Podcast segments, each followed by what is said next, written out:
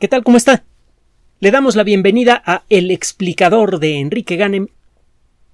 A pesar de su edad, la teoría general de la relatividad es uh, joven. Cuando una teoría científica aparece por primera vez, una teoría exitosa, una que permite explicar muchos fenómenos naturales diferentes, pues uno comienza a buscar en todos los rincones posibles de la naturaleza en donde se puede aplicar esa teoría ejemplos de su funcionamiento. Por ejemplo, la teoría de la evolución. Lo primero que empezó a quedarle claro a los biólogos después de que aparecieron las primeras pruebas apabullantes en favor de esta idea es que la evolución funciona a muchos niveles diferentes y en muchos contextos diferentes. aprendimos a reconocer la la forma en la que funciona la evolución en distintas circunstancias e incluso en varias ocasiones tuvimos que mm, reconocer que la evolución a veces funciona de una manera completamente inesperada. El fenómeno básico descrito por Darwin es eh, fácil de entender. El reconocer las muchas formas que puede tomar en distintas circunstancias nos ha tomado un siglo y medio y todavía a la fecha seguimos descubriendo formas diferentes en las que la evolución se puede manifestar en distintas circunstancias. Es uno de los síntomas de que una teoría es correcta. Cuando de pronto empieza usted a encontrar muchas evidencias, muchas instancias diferentes de su funcionamiento, eh, cuando explora distintos rincones del mundo natural.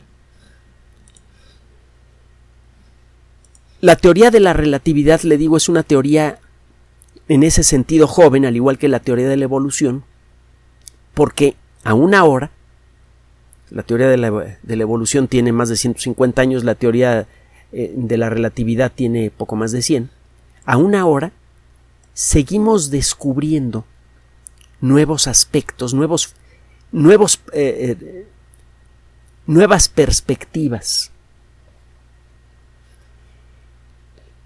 La teoría de la evolución en su momento nos permitió entender por qué en el pasado existieron animales gigantes, por qué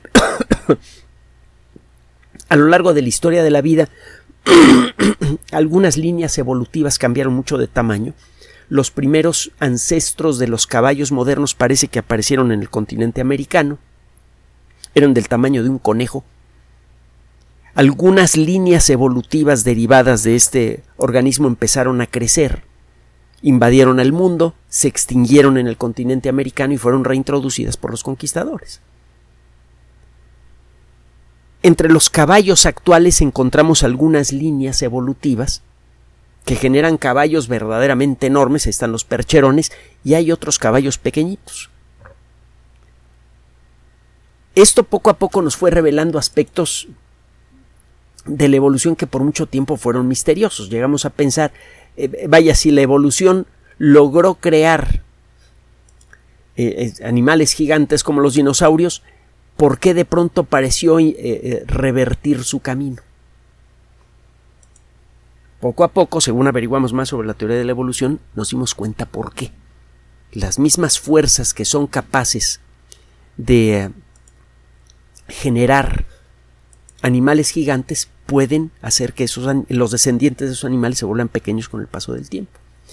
En el caso de la teoría de la relatividad, esta teoría describe con gran precisión la naturaleza del espacio y el tiempo. Por mucho tiempo eh, eh, no nos planteamos la posibilidad de que el espacio y el tiempo tuvieran características. Fue gracias al, desarrollo de la teoría de la relatividad que reconocimos que el espacio y el tiempo tienen características y que esas características pueden generar a veces fenómenos extraordinariamente complejos. Un ejemplo de esto es eh, el tema del día de hoy. El espacio y el tiempo tienen realidad propia. Esto fue debatido por mucho tiempo en el mundo de la filosofía, en el mundo de la ciencia también. ¿Qué es el espacio? Yo tengo dos objetos. Por ejemplo, este ratón de computadora y esta cajita. Esos objetos son reales, tienen características que yo puedo observar y medir con precisión, color, peso, eh, la temperatura al tacto, a pesar de que ambos objetos están expuestos a la misma temperatura ambiente en esta habitación, este ratón de computadora se siente más tibio que este otro, que este otro objeto, esta eh, cajita de metal. El espacio es únicamente la nada que hay entre un objeto y otro. El espacio visto desde esta perspectiva es una característica que existe solo en forma relativa. El espacio solamente existe en términos de los objetos que separa. Algunos filósofos llegaron a decir, oye, si yo quitara a todos los objetos del universo con la imaginación, ¿qué me quedaría? ¿Espacio vacío? Pues eso es indistinguible de la nada, ¿no? Y lo mismo se puede decir del tiempo. ¿Qué sentido tiene hablar de un intervalo de tiempo en un universo que no tiene cosas, que no tiene objetos? El espacio y el tiempo entonces parecían ser características de la materia, atributos de la materia. No parecían tener existencia propia. Cuando llega Einstein y ofrece la teoría general de la relatividad, las cosas cambian de manera espectacular. Einstein asegura que el espacio y el tiempo tienen características por sí mismos, que son objetos con cualidades. Y estas cualidades dependen, entre otras cosas, y en muy buena medida, en la concentración de energía. Una gran concentración de energía en un volumen pequeño de espacio produce alteraciones tangibles en la naturaleza del espacio, en la estructura del espacio-tiempo. Se forma un campo gravitatorio. las reglas de movimiento a través del espacio a lo largo del tiempo cambian alrededor de, un eh, de una gran concentración de materia. Normalmente un objeto que está quieto en el espacio se queda quieto para siempre, a menos que reciba un estímulo, un, golpe, a menos que se le dé algo de energía. Si un objeto se está moviendo a velocidad constante, va a mantenerse moviendo, eh, va, a mantener ese movimiento de manera continua hasta que sea afectado por alguna influencia externa. Esas son las reglas del movimiento de las cosas que fueron eh, descritas de manera precisa por Isaac Newton y, pues sí, esas reglas realmente funcionan. Realmente eh, eh, usted puede describir el movimiento de, de cualquier objeto visible a simple vista siguiendo esas reglas. Pero lo que dice la relatividad es, oye, el movimiento transcurre a través del espacio y a lo largo del tiempo. Si ocurre alguna afectación al espacio y al tiempo, eso lo vas a notar por la forma en la que se mueven los objetos. Van a cambiar las reglas de movimiento de los objetos. ¿Qué pasa si tienes tú una gran concentración de energía? Esta energía puede ser en forma de luz o puede ser en forma de materia. La materia es energía condensada. ¿Qué tal si tienes entonces un montón de energía condensada? En forma de materia.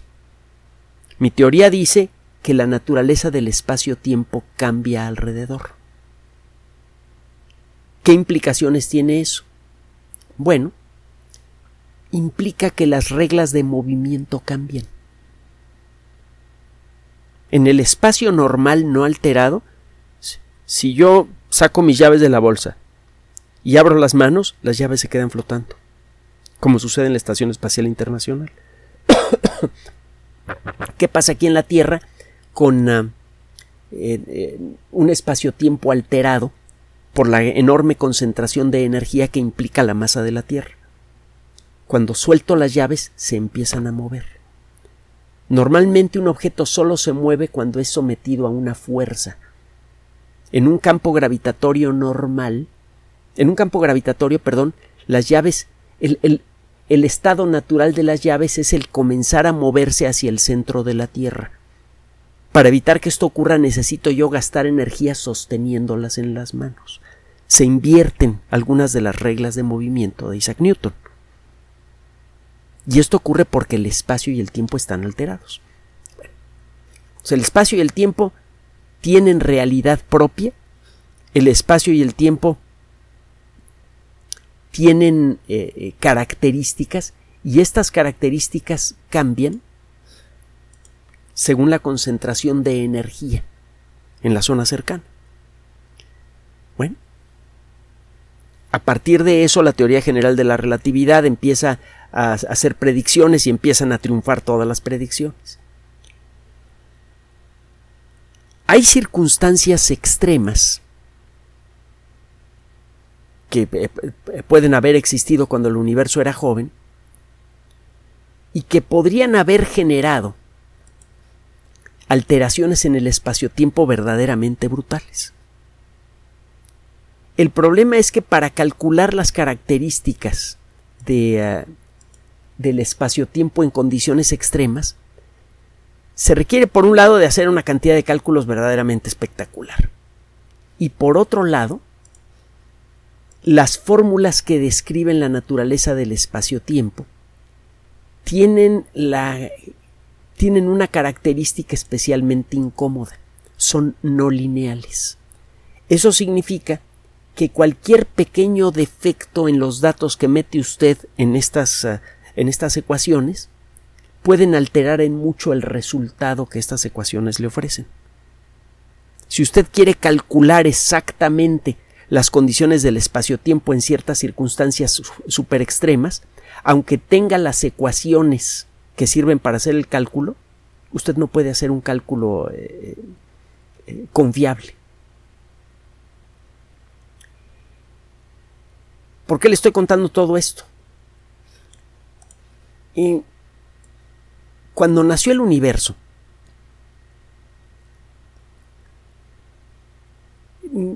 se dieron las condiciones más extremas posibles para el espacio-tiempo.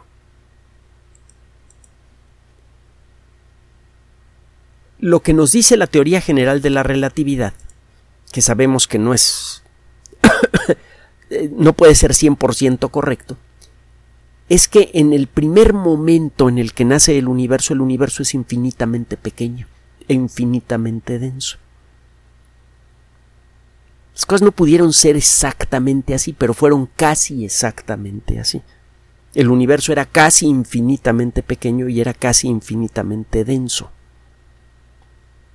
Si el espacio-tiempo se altera un poco por la presencia de un objeto relativamente pequeño como la Tierra y se genera un campo gravitatorio bastante tangible, ¿qué podría haber ocurrido en el momento mismo del origen del universo cuando toda la materia y la energía del universo estaban concentradas en un punto prácticamente sin dimensiones.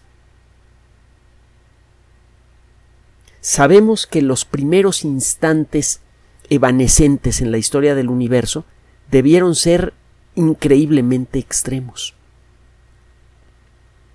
Se debieron dar eh, eh, fenómenos naturales que no se han vuelto a repetir desde entonces. Por ejemplo, el espacio estaba cargado con energía. El espacio era como una esponja cargada con energía. Y esa energía empezó a salírsele al espacio. Esa energía se empezó a convertir en nuevo espacio. Existe un cierto jugueteo muy peculiar que fue descubierto inicialmente por la teoría general de la relatividad entre cuatro factores fundamentales espacio, tiempo, materia y energía en ciertas circunstancias, dentro de ciertos límites, uno de ellos se puede convertir en otro. Usted puede convertir energía en espacio. Parece que eso se dio poquito después del origen del universo. Y eso hizo que el universo creciera de manera espectacular. Eso eso es lo que dice la teoría, debió generar una etapa increíblemente corta en la historia del universo, en la que el cosmos creció a una velocidad miles o incluso millones de veces superior a la velocidad de la luz. A esta teoría, que ha pasado por eh, muchos altibajos, se le conoce como el, la, la teoría del universo inflacionario. Bueno, es cada vez más claro, todavía no sabemos si la teoría del, del universo inflacionario es correcta o no, pero es cada vez más claro que el universo debió pasar por una etapa extraordinaria en sus primeros momentos y que esto debió generar eh, una una alteración extrema en el espacio-tiempo. Se han hecho varios estudios teóricos para ver qué tipo de cosas le debieron pasar al espacio-tiempo en aquella época y si alguna de esas cosas podría seguir existiendo en la actualidad. Una de las ah, de las ideas que ha aparecido en, algunos trabajos de física y también en novelas de ciencia ficción es el de las eh, cuerdas cósmicas. No me las confunda con las supercuerdas eh, eh, ultramicroscópicas que pretenden explicar la naturaleza de la materia. Las cuerdas cósmicas serían objetos muy grandes, quizá mucho más grandes que el sistema solar, y que tendrían características verdaderamente pavorosas. Imagine que el universo eh, eh, reduzca con su imaginación las tres dimensiones del universo a dos dimensiones. Nosotros somos como sombras proyectadas en la superficie de esta mesa. Y vámonos a la época en la que el universo era súper joven, cuando estaba naciendo. Imagine que el espacio-tiempo es un material plano y elástico, un poco como el plástico que se utiliza para recubrir los, los alimentos cuando le sobra a usted un poco de pollo o de arroz o lo que sea y nada más tiene un recipiente de boca ancha para guardarlo, pues tiene usted que ponerle una cubierta de plástico encima, de este, de, este plástico que, que, viene en rollo y arranca usted y estira para que se pegue al, a, la, a, la, a la boca del, del lugar donde guarda usted su arroz. Bueno, imagínese que ese es el material que forma el universo. Es un material bidimensional, flexible que se puede estirar. Si usted alguna vez, es uno de los muchos motivos, además de, cuestiones ambientales por los cuales no me gusta mucho ese plástico, pero si usted ha tratado de ponerle una cubierta a un recipiente que está lleno de arroz o de pollo o de lo que sea, con este plástico, le habrá pasado que a veces al cortarlo, el plástico se dobla y se pega entre sí y se le forman muchas arrugas. Y el, y el estirarlo de nuevo a veces cuesta un trabajo de los diez mil demonios. Bueno, parece que lo mismo podría haberle pasado al espacio-tiempo cuando el universo era recién nacido. Se habrían formado estas ah, arrugas en el espacio-tiempo que habrían eh, habrían en algunos casos tenido un tamaño similar al universo entero, en aquella época cuando el universo era chiquito. Al principio se pensó que estas cuerdas cósmicas solamente podrían haber existido durante un intervalo de tiempo muy breve. Y esto es una bendición. Si usted es una sombra proyectada en la superficie de esta mesa, y esta mesa de pronto se arruga, usted se arruga con la mesa. Si estas arrugas son muy extremas, las cosas que tiene adentro de su cuerpo se arrugan con el, eh, eh, eh, con el, con el espacio en el que existen y se rompen. Si usted estuviera cerca de un pozo negro, que tiene, que tiene un campo gravitatorio ligeramente irregular, experimentaría variaciones extremas en la intensidad del campo gravitatorio. Esas variaciones extremas que experimentaría usted en el campo gravitatorio del pozo negro al girar el pozo negro, estirarían y comprimirían el interior de su cuerpo muchas veces por segundo de manera brutal. Usted no podría soportarlo. cualquier imperfección en el espacio-tiempo afecta a los objetos que existen en él. Bueno, si usted tiene un espacio-tiempo que está súper arrugado porque ha sido eh, eh, eh, sacudido de manera brutal por un evento como el Big Bang, esas arrugas destruirían incluso a los átomos recién formados. Esas arrugas de espacio-tiempo destruirían a cualquier cosa que pudieran tocar. Y una vez formadas estas arrugas comenzarían a viajar por el espacio. En una de las últimas películas de Star Trek, en la que eh, acaba muriendo el capitán Kirk, al principio aparece una ilustración desde luego muy tosca y eh, hollywoodense de lo que sería una cuerda cósmica. Estos defectos, estas arrugas en el espacio-tiempo podrían tomar muchas formas diferentes. Se habla de defectos topológicos, de alteraciones en la forma del espacio-tiempo los, eh, los cálculos sugieren que la forma más común de alteración topológica del espacio-tiempo sería la arruga cósmica, que formaría unos como hilitos las cuerdas cósmicas. La, investigación teórica que se ha realizado hasta hace relativamente poco sugiere que estas cuerdas cósmicas desaparecerían muy poco tiempo después del Big Bang, por eso ya no las podemos observar. Sin embargo, y con esto vamos a concluir la cápsula del día de hoy, le vamos a dejar la inquietud, una inquietud de ciencia ficción. Resulta que un eh, grupo de físicos está ofreciendo a varias revistas de investigación, parece que hay una que ya está interesada en este artículo, eh, un trabajo en el que, eh, basándose en la teoría de la relatividad, asegura que las cuerdas cósmicas en ciertas circunstancias podrían ser estables. Si eso es cierto, entonces siguen viajando por el universo estas supercuerdas, eh, estas cuerdas, perdón. Y si alguna de esas cuerdas llega a tocar a una galaxia, podría partirla en dos, y las estrellas que estén en su camino quedarían destruidas da la impresión de que una cosa como esta ya habría sido detectada por los astrónomos hace mucho tiempo. Y resulta que no. A la hora de ponerse a calcular las consecuencias que podría tener el que una cuerda cósmica pase por una galaxia, uno encuentra que estas consecuencias no serían fáciles de observar, más que en galaxias muy cercanas. Una cuerda como estas que pasara cerca del sistema solar acabaría con él. Las cuerdas cósmicas distorsionan el espacio-tiempo a su alrededor y eso implicaría, eh, si pasa una cuerda cósmica cerca del sistema solar, que los planetas se saldrían de sus órbitas. Y si, desde luego, una cuerda cósmica llegara a tocar a la Tierra, la evaporaría instantáneamente. Le decía que le íbamos a dejar la historia aquí, con esa inquietud de ciencia ficción, resulta que hay algunas observaciones que fueron realizadas hace tiempo con el telescopio espacial Hubble que podrían ser compatibles, podrían, con el paso de una cuerda cósmica a través de una galaxia remota.